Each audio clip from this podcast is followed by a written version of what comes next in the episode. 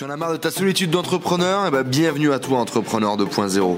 Je m'appelle Enzo, je suis parti faire le tour du monde à la rencontre d'entrepreneurs inspirants qui étaient capables de nous motiver, de nous montrer de l'expérience, des entrepreneurs successful qui viennent partager leur mindset et leur stratégie de business avec nous sur ce podcast. Salut Stanislas Salut Enzo Merci d'avoir accepté euh, mon invitation pour partager avec la communauté des, jeunes qui entreprennent et qui veulent réussir jeunes. Merci à toi. Alors les, amis, si vous ne connaissez pas encore Stanislas, je vais le laisser se présenter rapidement. Vas-y Stanislas, dis-nous tout. Qui es-tu? Moi, les gens aujourd'hui me connaissent surtout euh, via un site qui s'appelle marketingmania.fr, qui est un site qui, comme son nom l'indique, parle de marketing. Donc en grosso modo, les deux sujets qui vont vraiment m'intéresser, euh, c'est le copywriting, c'est-à-dire comment est-ce que tu vas écrire une page de vente, un email de vente euh, de façon persuasive. Et puis ensuite, euh, la pub Facebook, c'est-à-dire comment faire de la pub Facebook pour aller chercher tes prospects sur Facebook et pour pouvoir bah, récupérer des gens sur ton business. Quoi. Donc, c'est ces deux sujets-là qui m'intéressent principalement. Donc là-dessus, je vais faire du contenu, tu vois, podcast, vidéo, j'ai quelques articles. Et euh, ce qui intéresse les gens, c'est surtout la façon dont euh, on gagne de l'argent. Donc moi, comment je gagne de l'argent aujourd'hui Je fais du consulting, donc j'ai des clients qui viennent me voir pour mes compétences spécifiques. Et puis euh, maintenant, j'ai aussi une formation sur le copywriting euh, qui apporte aussi euh, voilà, pas mal de chiffres d'affaires sur, euh, sur ce business-là. Yes, ouais, tout à fait. D'ailleurs, j'avais suivi ta, ta, semaine de lancement sur, euh, sur ta formation. Alors concrètement, aujourd'hui, tu as quel âge euh, Quand as-tu commencé à entreprendre? Je viens d'avoir 25 ans. C'était il, y a, il y a quelques semaines. Tu sais, j'ai passé ce ce cap un, peu étrange du, du, quart de siècle où tu commences à te poser plein de questions. Le moment où j'ai commencé, j'ai commencé assez tôt. Parce que quand j'étais en, en études, j'ai fait école de commerce. Et euh, en fait, quand tu, quand tu intègres après prépa, euh, dans les premières années, tu as pas mal de temps libre, en fait. Et la plupart des gens euh, se consacrent beaucoup à des activités associatives, font du sport, euh, vont faire la fête pas mal et tout. Et moi, au lieu de faire tout ça, je me suis, euh, je me suis vraiment intéressé assez rapidement et je me suis mis beaucoup à lire. Et je suis un peu tombé dans, ce, dans ces idées d'entrepreneuriat, de, business, de marketing. Donc, je me suis intéressé à ça euh, voilà, très tôt. Et en fait, le business que j'ai actuellement, donc Marketing Mania sous sa forme actuelle, date d'environ il y a un an et demi. donc, tu, c'est, été 2015. Euh, mais avant ça, j'avais j'avais déjà euh, d'autres business qui dataient de euh, deux ans précédents. Tu vois, donc ça fait, mettons, un peu plus de trois ans maintenant que je bosse sur le web et que je monte des sites et que je fais du business. Ok, ça marche. Et donc du coup, rapidement, si tu devais nous expliquer un petit peu ton parcours de vie, donc du coup, tu vas devoir revenir, j'imagine, un peu sur les études. donc ton parcours de vie qui t'ont vraiment mené entre guillemets à la réussite. Et moi, ce que j'appelle réussite, c'est vraiment l'étape 1 de j'ai monté ma boîte, je suis entrepreneur et j'avance dans ce sens-là. Euh, c'est drôle que tu me dises ça parce que récemment, comme je te disais tout à l'heure, j'ai eu cette idée des, des 25 ans et j'ai pas mal repensé à, à, là où je voulais aller, tu vois. Et une des choses qu'on, une des questions qu'on te pose, c'est euh, qu'est-ce que tu avais envie de faire quand tu étais gosse, tu vois? moi, quand j'étais gosse, je voulais être euh, écrivain je voulais écrire des livres, je voulais faire, en gros, je voulais écrire Harry Potter, tu vois. J'adorais ces bouquins, je lisais énormément, j'étais tout le temps dans mes bouquins, et puis je voulais écrire. Et quand j'étais gosse, on m'a dit euh, c'est bien d'avoir des ambitions, c'est bien d'avoir des rêves et tout, c'est une passion, c'est un hobby, mais bon, faut avoir un vrai boulot. Donc, faut fallait avoir un vrai boulot et être écrivain, c'était pas quelque chose de, très sérieux que tu pouvais faire avec ta vie. Et euh, mais tu vois, ça avait toujours été, si tu veux, le job rêvé pour moi, le modèle, le truc auquel je voudrais aspirer euh, si possible.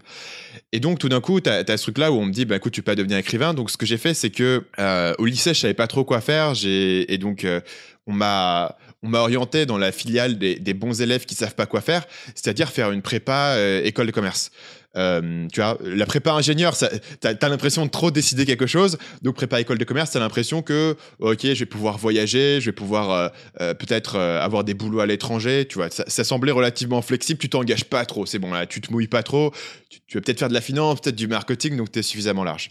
Donc, moi, j'ai fait prépa, concours, école de commerce.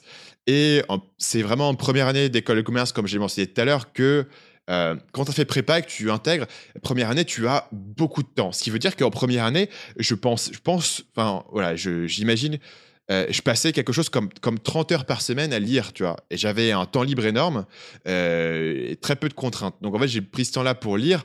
Et euh, de fil en aiguille, je suis tombé sur un livre que je conseille à beaucoup de gens, et je pense que beaucoup de gens l'ont déjà lu, ou on a déjà entendu parler. C'est La semaine de 4 heures de Tim Ferriss, qui a commencé à poser les graines. Et de fil en aiguille, je me suis intéressé de plus en plus. En gros, tu vois, tu, tu commences à trouver un fil, et puis tu vas tu vas continuer à tirer sur ton fil, tirer sur ton fil pour voir où, où va te mener. Et moi, le fil, il m'a mené euh, à créer un site qui s'appelle euh, séductionacademy.fr, qui était un des premiers sites que j'ai monté, et en tout cas, c'est le premier site que j'ai monté et qui a vraiment gagné de l'argent. Euh, donc, comme son nom l'indique, c'est un, un site sur les relations amoureuses. Euh, j'ai toujours un peu regretté ce titre, tu vois, qui est un peu, qui est un peu maladroit.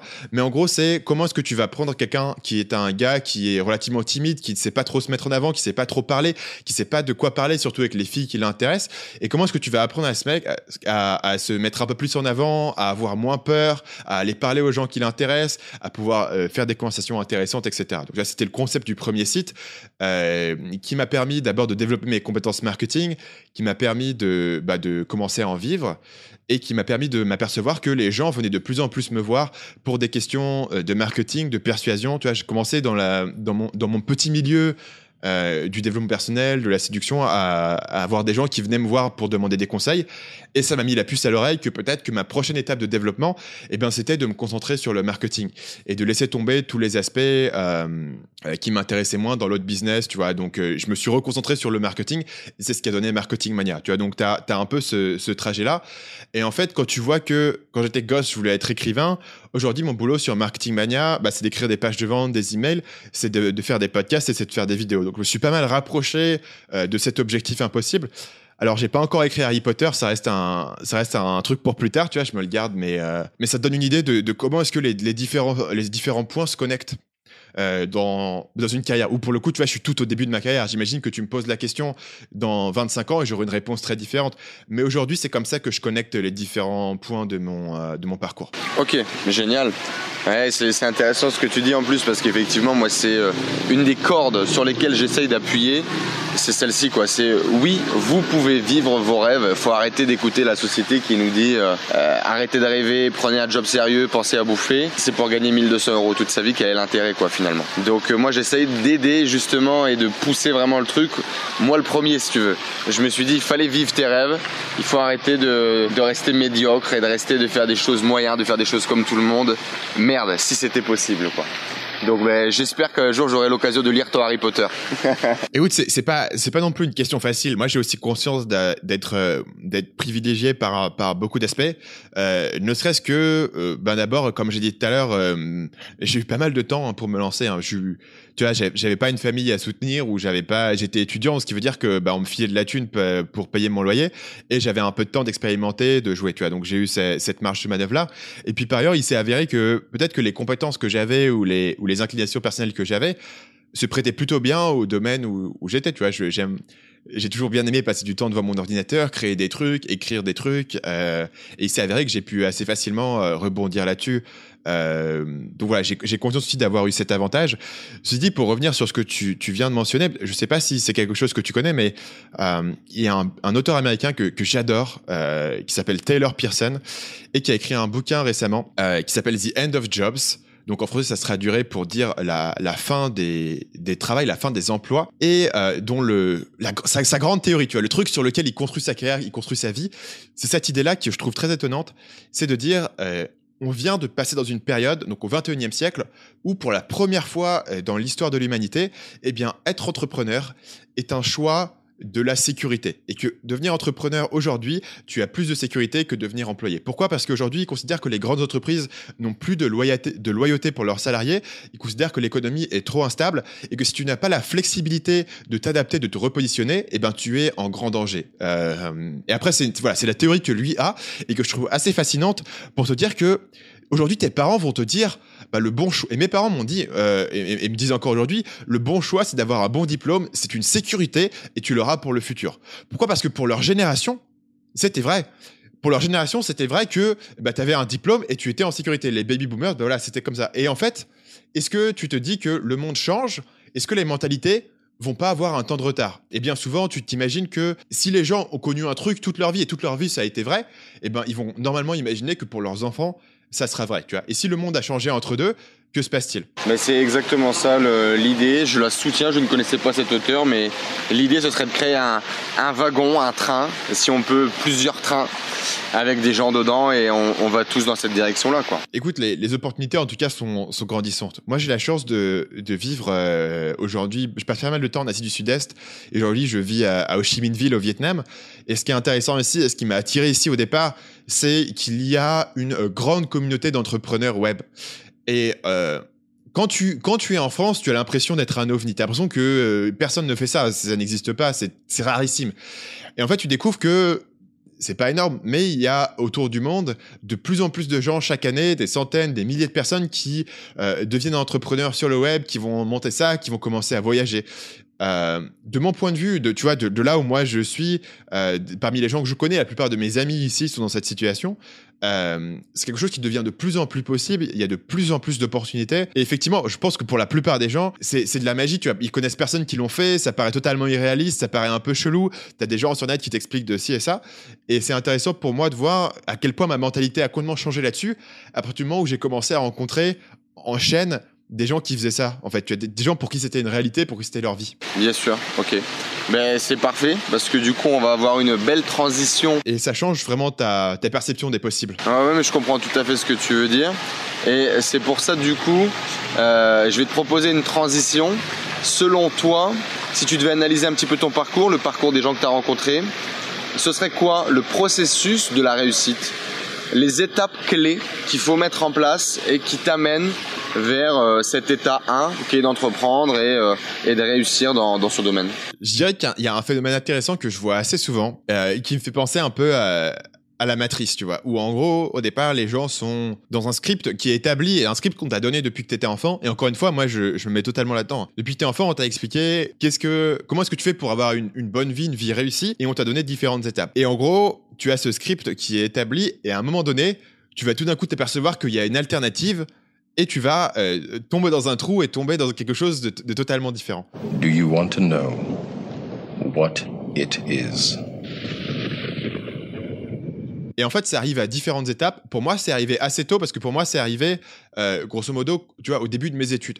Mais pour beaucoup de gens que je connais, ça arrive plus tard. Beaucoup de gens que je connais finissent leurs études, euh, vont rentrer en entreprise, vont passer, vont passer 5 ans ou, ou 10 ans en entreprise et vont tout d'un coup découvrir que bah tiens j'ai envie de faire autre chose. Je vais tomber sur la semaine de 4 heures je vais, je vais passer sur autre chose je vais trouver d'autres idées euh, redéfinir un petit peu mes valeurs et ce qui est important. Et euh, tu as toujours un tu vois tu as, une bascule qui doit se faire. Et je pense que la raison pour laquelle la bascule doit se faire c'est parce que euh, l'attraction gravitationnelle de euh, du script classique est tellement forte que si tu n'as pas une motivation ou une raison suffisante ou un dégoût suffisant ou une peur suffisante tu auras du mal à t'en sortir, tu vois. Donc, il y a vraiment une bascule qui se fait et qui est en général euh, assez nette euh, entre les deux. Tu vas avoir un moment de réalisation, les gens vont se dire Ah, j'ai vraiment envie de faire ça, j'ai envie de, vraiment envie de passer de l'autre côté et je vais faire ce, que j'ai besoin de faire pour euh, en arriver là. Et j'aime bien parler avec des gens et leur demander bah, C'était quoi pour toi le moment de réalisation, le moment où tu as compris que. You take the blue pill, the story ends, you wake up in your bed and believe whatever you want to believe. You take the red pill. You stay in Wonderland, and I show you how deep the rabbit hole goes. Et pour moi, euh, c'est assez classique. Moi, je suis très classique là-dessus. C'est-à-dire que j'ai lu ce fameux livre, La semaine de 4 heures, et la semaine de 4 heures m'a ouvert les yeux. Avant la semaine de 4 heures, je n'ai jamais pensé qu'il était possible pour moi d'être entrepreneur. Et la raison, c'était que ben, je, me, je me considérais comme étant un peu introverti, je me, me voyais pas comme étant l'archétype de ce que tu imagines comme étant un entrepreneur. Quelqu'un qui peut serrer des mains, faire des deals, euh, travailler tout le temps, etc. Je n'arrivais pas à me projeter dans cette image parce que c'est l'image que j'avais en tête. Et, euh, les entrepreneurs qui étaient de la génération de mes parents, parce que mes parents avaient quelques amis qui étaient entrepreneurs, avaient un profil très différent. Ils avaient, ils avaient beaucoup plus la, la, gouaille ou quoi que ce soit. Et donc moi, je me considérais pas. Et tu vois, et, à un moment, j'ai fait un switch et je me dis, ah la vache, c'est possible. Et en plus, j'avais le temps. Donc j'avais, j'avais le tu vois, la marge de manœuvre. J'avais, j'avais le temps de me lancer à fond dessus. Et donc, du coup, directement, je me suis lancé dessus. Je me suis demandé euh, quel type de business on peut faire, comment on peut, comment on peut monter des choses. Oh, tu vois, et, une fois que ce processus a été enclenché, il est enclenché. Euh, ça peut prendre du temps de commencer à générer des revenus qui sont significatifs parce que ça n'a rien de facile. Mais une fois que tu enchaînes le processus et que tu commences à tester des trucs et que tu montes des sites et que tu fais des choses, etc., à un moment donné, il y a un truc qui va marcher. Ne serait-ce que commencer à gagner quelques centaines d'euros, tu commences à voir, ok, là j'ai trouvé un truc, ça va, je vais continuer, etc. Tu vois. Une fois que tu as commencé à déclencher, une fois que tu as vraiment commencé à mettre la machine en route, ce n'est qu'une question de temps avant que tu puisses vraiment euh, euh, te mettre à fond dessus. Tu vois, il, il y a. moi, ça m'a pris peut-être euh, un an, un an et demi quand même. Mais euh, tu vois, une fois, une fois que je tenais le bout, je l'ai plus lâché. Génial, génial. Merci pour cette euh, transmission. En tout cas, moi, je, valide beaucoup là, les amis. Si, si vous hésitez par rapport à ce qu'il vient de dire, après c'est personnel, bien évidemment, le déclic va être chez chacun. Mais ce qui est sûr, c'est qu'il y a un déclic à avoir, à trouver, à créer, à chercher. Mais il y, y a tout le temps quelque chose, en tout cas, qui va déclencher ça. Et par contre, du coup, Stan, euh, après ce déclic, selon toi, Écoute, je pense que pour beaucoup de gens, ce, ce déclic est. Vas-y. Ah, non, je disais que pour beaucoup de gens, euh, ce déclic-là, il va être négatif en fait. Euh, les gens parlent souvent de suivre ta passion, etc. Et parfois, le déclic, c'est une passion. Mais bien souvent, le déclic, c'est pas une passion. Le déclic, c'est un truc où tu dis. Ah putain, je peux pas passer ma vie à, comme ça. Je peux pas passer ma vie à bosser dans ce bureau. Je peux, passer ma, je peux pas passer ma vie dans cette carrière, etc. Tu vois, beaucoup de gens que je connais ont eu un moment, ils se sont aperçus que il fallait changer, il fallait aller vers quelque chose d'autre, et ils savaient pas encore vers quoi ils allaient aller. Euh, mais ils, sentaient ce, ce besoin, tu vois, ce, ce- cette poussée vers l'avant. euh, et je pense qu'ils peuvent, ils peuvent venir de différentes choses. Et parfois, les émotions négatives peuvent être extrêmement motivantes. Euh, moi, je sais que j'avais, j'avais, j'avais très peur euh, du futur. Et en un sens, avoir tellement peur du futur m'a aidé à faire ce trajet entrepreneurial parce que, en comparaison, ça paraissait pas aussi effrayant, tu vois. Donc j'avais, j'avais, j'avais quelque chose de, tellement terrifiant de l'autre côté où je, je me voyais vraiment passer ma vie dans un, dans un bureau, euh, en cabinet de conseil, etc. C'était vraiment mon futur, tu vois. Tu vas à la défense, tu fais ton truc, euh, tu, tu, tu montes les échelons, etc. Et, euh, et j'ai eu une telle, j'ai eu un tel moment de terreur de ce futur potentiel que ça m'a mis le feu aux fesses en fait. La motivation, elle vient de là. La motivation de travailler tous les jours quand au départ euh, tu gagnes pas d'argent, hein. donc euh, au départ tu travailles gratos. Ouais, bien sûr. Et donc justement, alors du coup, si la première étape, ça serait du coup le déclic, ce serait quoi les, les- les étapes suivantes qu'il faut mettre en place pour atteindre cette réussite, pour euh, créer sa boîte? Après c'est du, et qu'elle fonctionne, bien sûr. c'est un système de test en fait, d'itération. Tu vois, tu as une idée, tu testes un truc, ça marche pas, tu ajustes, tu fais autre chose, tu te déplaces, tu feedback, tu rencontres un mec qui te parle d'une idée, tu testes ça, tu fais un truc, tu rebondis. Tu vois. Le, parcours que j'ai donné tout à l'heure a été extrêmement euh, simplifié ou élagué, tu vois, par rapport à ce qui s'est vraiment passé. C'est-à-dire que le vrai parcours, c'est un vrai système de zigzag où tu testes des idées. Et euh, je vais te parler de ma première idée de business. Ma première idée de business, c'était euh, tout à l'heure je t'ai parlé tu vois d'un mec qui s'appelle Taylor Pearson dont tu n'avais pas entendu parler et la raison c'est que personne en a entendu parler de lui en France. Et moi j'aime bien lire ces auteurs et parfois je trouvais je trouvais des mecs comme Taylor Pearson bon aujourd'hui hein, mais à, à l'époque j'avais un ami qui s'appelait Mark Manson et je me disais ces mecs sont des génies absolus leurs idées sont géniales mais le problème c'est qu'en France bah, les gens ne peuvent pas les lire parce qu'ils parlent anglais. Donc moi comme je suis intelligent et que je les connais, je vais leur écrire un email, je vais traduire leurs idées en français, je vais traduire leurs livres en français. Comme ça, eux, ils vont pouvoir atteindre un nouveau marché. Et euh, moi, bah, je permettrai de gagner de l'argent que- comme un, business euh, de, permettre à ces auteurs-là de, percer en France, etc. Évidemment, il y a, une faille majeure dans ce plan qu'à l'époque, je n'arrivais pas à voir. C'est-à-dire qu'à l'époque, ça me semblait être un plan euh, positif. Donc, ce que j'ai fait, c'est que bah, j'ai contacté ces, gens-là en leur disant, écoute, euh, je voudrais traduire ton livre en français, le vendre en France, etc. Eux, étant en général des gens qui sont relativement expérimentés dans le business, m'ont directement posé une question qui m'a mis par terre. C'est-à-dire, ils m'ont posé la question, ils m'ont dit, comment est-ce que tu vas faire pour vendre mon livre? Est-ce que tu as une liste email? Est-ce que tu as des gens qui te suivent? Est-ce que tu as des gens qui t'écoutent? Est-ce que tu as l'attention? Traduire le livre, en soi, ça ne sert à rien parce que bah, c'est- c'est facile de le traduire. Tu peux, tu peux engager un mec maintenant sur, euh, sur Odesk ou sur euh, Elance euh, et, euh, et, en- et traduire le bouquin. Ce qui est compliqué, c'est de le vendre, c'est de le marketer. Tu vois. Et tout d'un coup, je m'aperçois que bah, tiens, mon plan n'a pas fonctionné. Donc, qu'est-ce que je fais? Bah, Je me dis, bah, tiens, euh, je voulais traduire le livre d'un mec qui s'appelle Mark Manson, qui écrit un livre sur les relations amoureuses. Il m'a répondu, euh, comment tu vas le vendre? Et bah tiens, je vais monter une liste. Tiens, je vais m'intéresser. Qui sont les mecs dans les relations amoureuses, dans la séduction, qui, qui, qui ont du trafic? Qui sont les mecs qui tournent? Comment ça fonctionne? Hop, je commence à écrire des emails à ces mecs-là. Vous n'avez pas besoin, je peux pas écrire pour vous, ça vous intéresserait de faire un partenariat, etc. Tout d'un coup, je m'aperçois que euh, si je traduis mon bouquin euh, qui euh, se vend euh, 30 euros et même si je fais un partenariat avec le mec, avec les commissions, machin, ça ne fonctionne pas. Donc il faut que je trouve un autre système, euh, que je trouve une, autre source de trafic. D'un coup, je suis fan de podcasts, j'écoute beaucoup de podcasts. Euh, je m'aperçois que dans ce milieu-là, des rencontres amoureuses, eh bien, il n'y a pas de podcast qui existe. Donc tiens, bah tiens, je vais lancer le premier podcast en France sur, tu vois. Est-ce que moi, tout seul, dans mon, dans mon petit bureau, j'aurais pu me dire, tiens, si je lançais le premier podcast euh, sur les relations amoureuses? Non.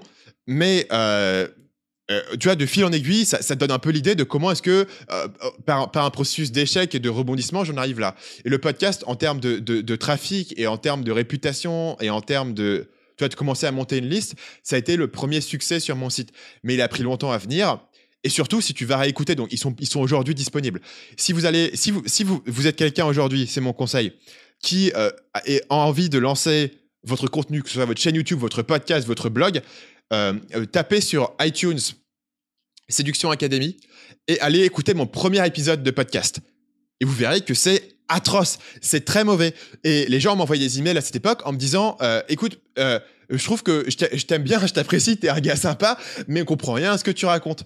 Pourquoi? Parce que j'étais tellement stressé, tu m'entends là parler assez vite, euh, j'étais tellement stressé à l'époque que je parlais à 2000 à l'heure et je bafouillais beaucoup, j'articulais mal. Ce qui est encore un problème aujourd'hui, mais quand même beaucoup moins. Donc tu vas, et en plus, et en plus je parlais en fait à, à 50 mètres de mon micro, et donc les gens n'entendaient rien. Ça a commencé comme ça. Donc le podcast a eu dès le départ un, succès modéré, disons, parce qu'il était un peu le premier dans sa catégorie et parce que les gens appréciaient mes idées que, que, j'apportais, j'étais un peu différent. Mais euh, tu vois un peu le processus de fil en aiguille, ce qui veut dire que il aurait été impossible a priori de pouvoir comprendre que c'était ça le chemin à suivre. Mais euh, et voilà, et ce chemin se poursuit après ça avec euh, tu commences à lancer des produits, tu rencontres d'autres personnes, tu lances d'autres produits, des partenariats, et puis bien sûr après tu as la grande transition en, en passant pour moi directement euh, du côté marketing et qui lui-même a évolué. Où on a été au départ je faisais que de la prestation donc du consulting, tu vois, pour, la, pour de la pub, je travaillais avec des entreprises, etc. Et au final, j'ai commencé à ajouter différents types de consulting, j'ai ajusté mes offres, euh, et j'ai commencé à avoir euh, pas mal de, de trafic. Donc mon podcast a vraiment grossi, j'ai commencé à faire de la vidéo, tu vois, donc les différentes pièces du puzzle qui sont testées au fur et à mesure. Et en fait, si je te raconte aujourd'hui mon parcours, je vais avoir tendance à oublier entre guillemets, oublier tous les échecs, trucs qui n'ont pas marché, les fausses pistes, etc. euh, mais qui font partie en fait du processus. Et tu peux pas arriver là où tu en es aujourd'hui euh, sans comprendre toutes les toutes les branches qui ont été nulle part. Et c'est là il y en a beaucoup voilà. Et mon conseil c'est bah, en fait c'est un peu évident hein, mais c'est l'expérimentation et comprendre que euh, personne n'arrive là où il pensait aller. Tu vois, même si tu vois un mec qui a du succès énorme comme Bill Gates, ne crois pas que Bill Gates il savait euh, dans les années 70 ce que Microsoft ça allait devenir. Tu vois, c'était un truc. D'un coup, il a, il a vu une opportunité, il a, il a bondi dessus, une autre, il a bondi dessus, etc. Et, euh, et aujourd'hui, moi, je, ma philosophie là-dessus, c'est que j'ai un plan de euh, 12 semaines. Et pour moi, 12 semaines, c'est la bonne durée pour euh, planifier. Si tu me dis à quoi ressemblera ton business dans un an, la vérité, c'est que je ne le sais pas. Parce que chaque année, mon business a été transformé sur des choses que je n'aurais jamais pu euh, prédire par ailleurs, tu vois. Euh, parce que ça va trop vite, surtout sur Internet. hein. C'est clair que ça fait aussi, ça fait aussi partie du médium de, et de la plateforme, mais euh, tu peux pas voir très loin. Mais tu peux voir 12 semaines, te concentrer, travailler au maximum ce que tu peux faire. Au bout de 12 semaines, tu regardes qu'est-ce que j'ai fait, qu'est-ce qui fonctionne, qu'est-ce qui fonctionne pas, tu réévalues, tu repars 12 semaines.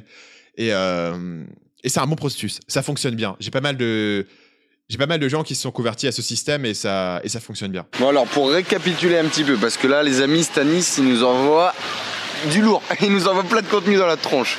Si on doit faire un petit schéma comme ça rapide pour que ça soit simple en termes d'étapes, moi j'ai compris tester, persévérer, ajuster le tir, rencontrer des gens. Tu as ces cinq étapes là finalement qui reviennent un peu tout le temps dans tes trucs. Et, et se faire les dents quoi. Là ce sera la question d'après du coup, mais le conseil que tu donnerais aujourd'hui à un jeune qui veut se lancer, c'est fais-toi les dents, tente-le. Ouais, c'est vraiment de, de, de partir avec une, euh, une certaine humilité, tu vois. Comprends que t'as pas l'idée du siècle. Moi, j'ai connu tellement de gars en école de commerce qui avaient, qui avaient l'idée pour le prochain Snapchat, pour le prochain Airbnb. euh, et ces gens-là, ils, ils ont trop de foi dans leur idée. Ils ont trop de foi dans l'idée que eux, ayant 22 ans, assis sur leur petit banc d'école de commerce, euh, ont l'idée du siècle, tu vois. Et moi, moi au départ, je, pensais avoir l'idée du siècle. avec mes traductions de bouquins. Et au final, euh, comprends que tu n'as pas l'idée du siècle et que c'est OK et que personne ne l'a et que tu commences par quelque chose et tu vas aboutir autre part. Mais que la seule façon de pouvoir avancer sur ce chemin, bah, c'est d'avoir commencé, c'est d'avoir euh, enclenché le domaine. Et personne ne personne n'a l'idée du siècle en étant à l'extérieur. Il faut être dans le truc, dans les tranchées, faire des choses, expérimenter. Et tout d'un coup, tu vas découvrir l'opportunité qui se trouve, euh, qui est visible en fait à partir de ce moment-là. C'est beau, un beau conseil les amis du coup là. Donc ben voilà, vous l'avez compris, hein, je vais pas répéter ce que Stanislas euh, vient de dire, mais euh, ben, faites-vous les dents, lancez-vous sur un truc, même si c'est pas l'idée du siècle. Dans tous les cas, si vous attendez l'idée du siècle, vous mourrez certainement euh, en l'attendant. Donc allez-y, lancez-vous et et pétez-vous la gueule quoi à la limite. C'est toujours le mieux à faire, je pense. Stanislas, du coup, pour euh, pour conclure là rapidement, parce qu'on est déjà sur un format bien long, j'essaierai de réorganiser une autre vidéo, les amis, avec Stan, pour qu'il nous redonne encore plein de contenu, parce que là, je vois qu'il a envie de, balancer plein de choses et qu'il a des choses à vous partager, ça c'est évident. Mais euh, là, on va faire court pour ce format. Et donc, la dernière question que j'aurais à te poser, c'est est-ce qu'aujourd'hui, tu es heureux d'avoir euh, osé entreprendre ce chemin de l'entrepreneuriat ou euh, la défense te manque un peu? Et oui, c'est quelque chose dont, je parlais. Donc, j'ai un podcast qui s'appelle Nomad Digital que j'organise avec, euh, avec un, ami qui s'appelle Paul. Et en fait, on, en parlait aujourd'hui même dans l'épisode qu'on a enregistré. Et on, se disait que on a vraiment des vies fantastiques et que parfois on a tendance à l'oublier. Et que chaque jour, tu dois te rappeler toi-même euh, que euh, ce que tu as aujourd'hui. Et c'est un truc un peu horrible à dire. Et je comprends que euh, pour les gens qui nous écoutent, ça peut sembler un, peu étrange à dire. Mais tu peux avoir cette vie qui. euh, sur le papier est parfaite, tu vois, et, toujours tu dois te rappeler. Et donc, ce qui veut dire que aujourd'hui, je suis vraiment, bah, de toute façon, je, n'aurais jamais pu faire autre chose que devenir entrepreneur. C'est très clair pour moi aujourd'hui. Euh, je suis très heureux de ce que j'ai. J'ai beaucoup de gratitude pour ce que j'ai. Et chaque jour, j'essaye de, me rappeler à quel point c'est fantastique, quoi. Enfin, je veux dire, euh, au lieu d'être dans le froid. euh, quand, il fait froid, bah, je peux aller en Asie du Sud-Est, là où il fait chaud, sous les tropiques. Enfin, tu vois, c'est quelque chose. comment tu aurais pu imaginer que, que c'était possible? Et c'est possible, voilà, nulle part ailleurs. Donc, euh, j'ai beaucoup, beaucoup de, de gratitude. Euh, Si tu veux utiliser le, mot heureux ou bonheur, euh, ça me va aussi pour là où j'en suis aujourd'hui. Ok, génial. Bah, merci beaucoup en tout cas Stanislas pour tous ces échanges que tu as pu partager avec la, communauté. Voilà, je pense que les amis, en termes de guide, vous pouvez vous reposer un petit peu sur ce qu'il a fait, euh, sur ce qu'il fait toujours. 25 ans, aujourd'hui il est indépendant, il vit euh, au, fin fond du monde et il profite et il kiffe. Comme vous l'avez entendu, il est heureux et il vit entre guillemets de sa passion et il n'a pas perdu l'idée de revenir à ses rêves d'enfant. Si c'est quelque chose qui vous intéresse, ben, je vous invite un petit peu à aller voir ce qu'il fait. On vous mettra tous les liens bien évidemment dans la description, euh, là dans la, dans la bulle, euh, ici, là, peu importe. Mais en tout cas, vous arriverez dans tous les cas à retrouver, euh, à retomber sur vos pattes et à trouver l'information. Euh, Stanislas, je te remercie encore une fois. Et du coup, je te dis bah, peut-être une prochaine fois sur cette chaîne pour les entrepreneurs jeunes qui réussissent et qui veulent kiffer leur vie. Bah, merci de m'avoir invité. Ouais, Bah, génial en tout cas. ça marche. Salut Enzo. Merci, à très bientôt. Ciao. Merci à tous d'avoir suivi ce podcast. J'espère que vous passez un agréable moment avec les entrepreneurs 2.0. J'espère que cette interview vous a inspiré. N'hésitez pas à nous laisser un avis sur iTunes. Cela nous aide vraiment à partager le message, à faire grossir la communauté d'entrepreneurs 2.0 et à aller chercher tout le temps de plus en plus de gros entrepreneurs avec des histoires extraordinaires à partager pour vous inspirer au quotidien. N'hésitez pas à laisser également vos messages sur le groupe Facebook Les Entrepreneurs 2.0, vos questions, vos partages, vos histoires. Cela nourrit toute la communauté. Je vous remercie encore, je vous dis à très vite. Ciao ciao